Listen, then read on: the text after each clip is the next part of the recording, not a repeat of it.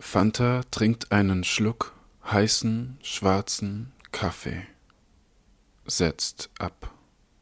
Ein Tropfen hält an Tasse fest, gleitet rüber von Lippe, rutscht an Tasse außen runter, tropft auf Fantas Bein. Irgendwo im Raum ein kleiner runder Spiegel.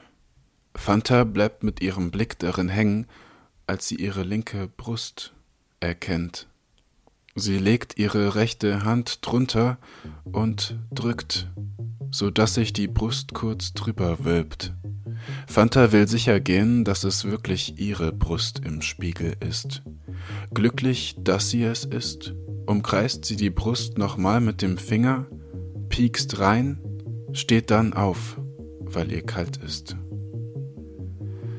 Nicht viel später tritt Fanta vor die Eingangstür des Gebäudes.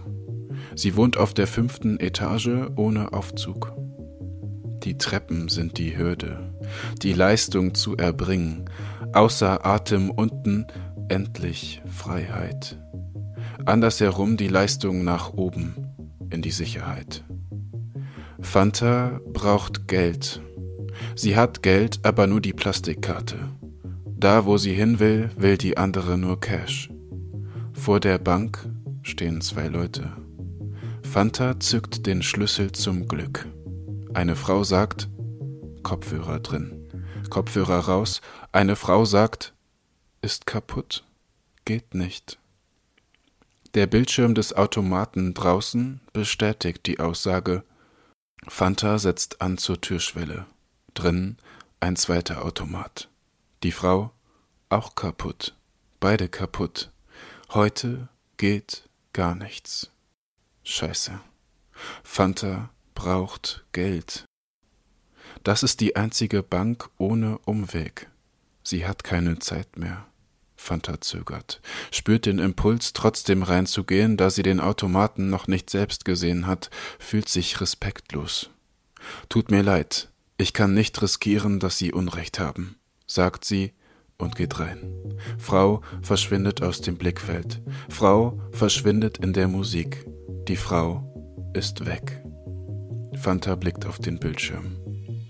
Die Frau hatte recht. Jetzt schämt sich Fanta. Sie blickt zur Tür. Die Frau ist wieder da. Der einzige Weg raus führt an ihr vorbei.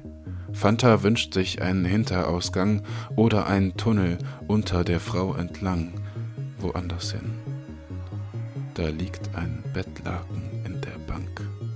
Fanta hat echt Stress.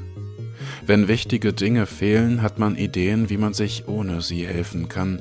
Mit anderen Worten, Not macht erfinderisch. Den Tunnel gibt es nicht. Also stülpt die sich das Bettlaken über den Kopf, dreht die Musik laut und schreitet halb blind und ganz taub Richtung Ausgang.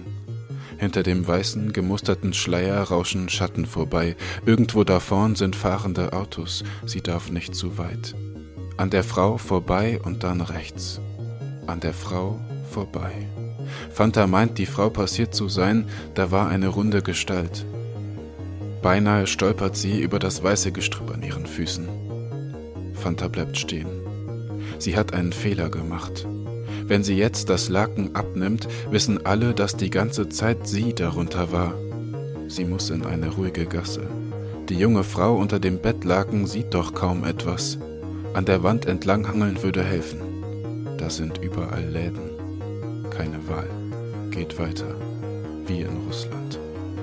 Fanta hebt das Bettlaken an, sodass sie zumindest frei gehen kann, blickt auf den Boden und weiß anhand der Linien, dass sie geradeaus geht. Dann Chaos. Über ihr scheppert's. Sie ist an etwas hängen geblieben, hat es umgerissen. Dann alles ganz nass. Es ergießt sich über ihrem Kopf. Sie sieht das Laken von oben nach unten rot werden. Ihr Schädel tut weh. Die Haare triefen.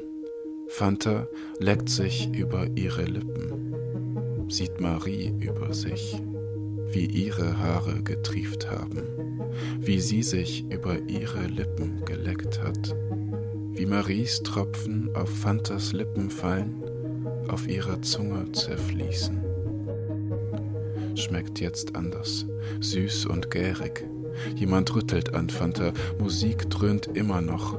Jemand zieht und reißt, grelles Licht, nasser Lappen durchs Gesicht, Kopfhörer gleich mit raus. Sag mal, geht's noch? brüllt die Frau, andere Frau, Frau vom Laden. Kraftvolle Arme, groß gebaut, rote Haare wie der Wein, den sie verkauft. Du bist laut, sagt Fanta zur Frau.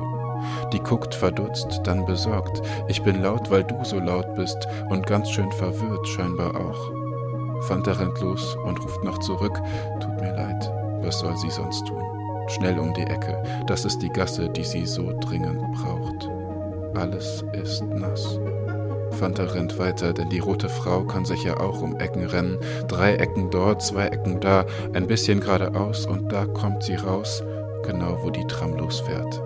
Geht da rein, trieft in die Tram. Fanta muss jetzt aushalten, dass alle sie auffällig, unauffällig schräg angucken und sie riechen und gern von ihr trinken würden. Sie steigt aus und schafft es erneut zu einer Bahn. Dort gibt es Cash, ganz viel Cash. Alles wieder gut, solange sie Cash hat, denn Fanta braucht Geld. Muss jetzt nochmal an einen Ort, den sie heute schon streifte, denn das war ein Umweg. Angekommen im Laden steht sie da, die andere, mit erwartungsvollem Blick. Fanta schiebt das Blatt Papier mit dem Titel Antrag über den Tresen. Das Papier ist nass, denkt Fanta. Denkt auch die andere und akzeptiert es trotzdem, fragt, Bar oder mit Karte?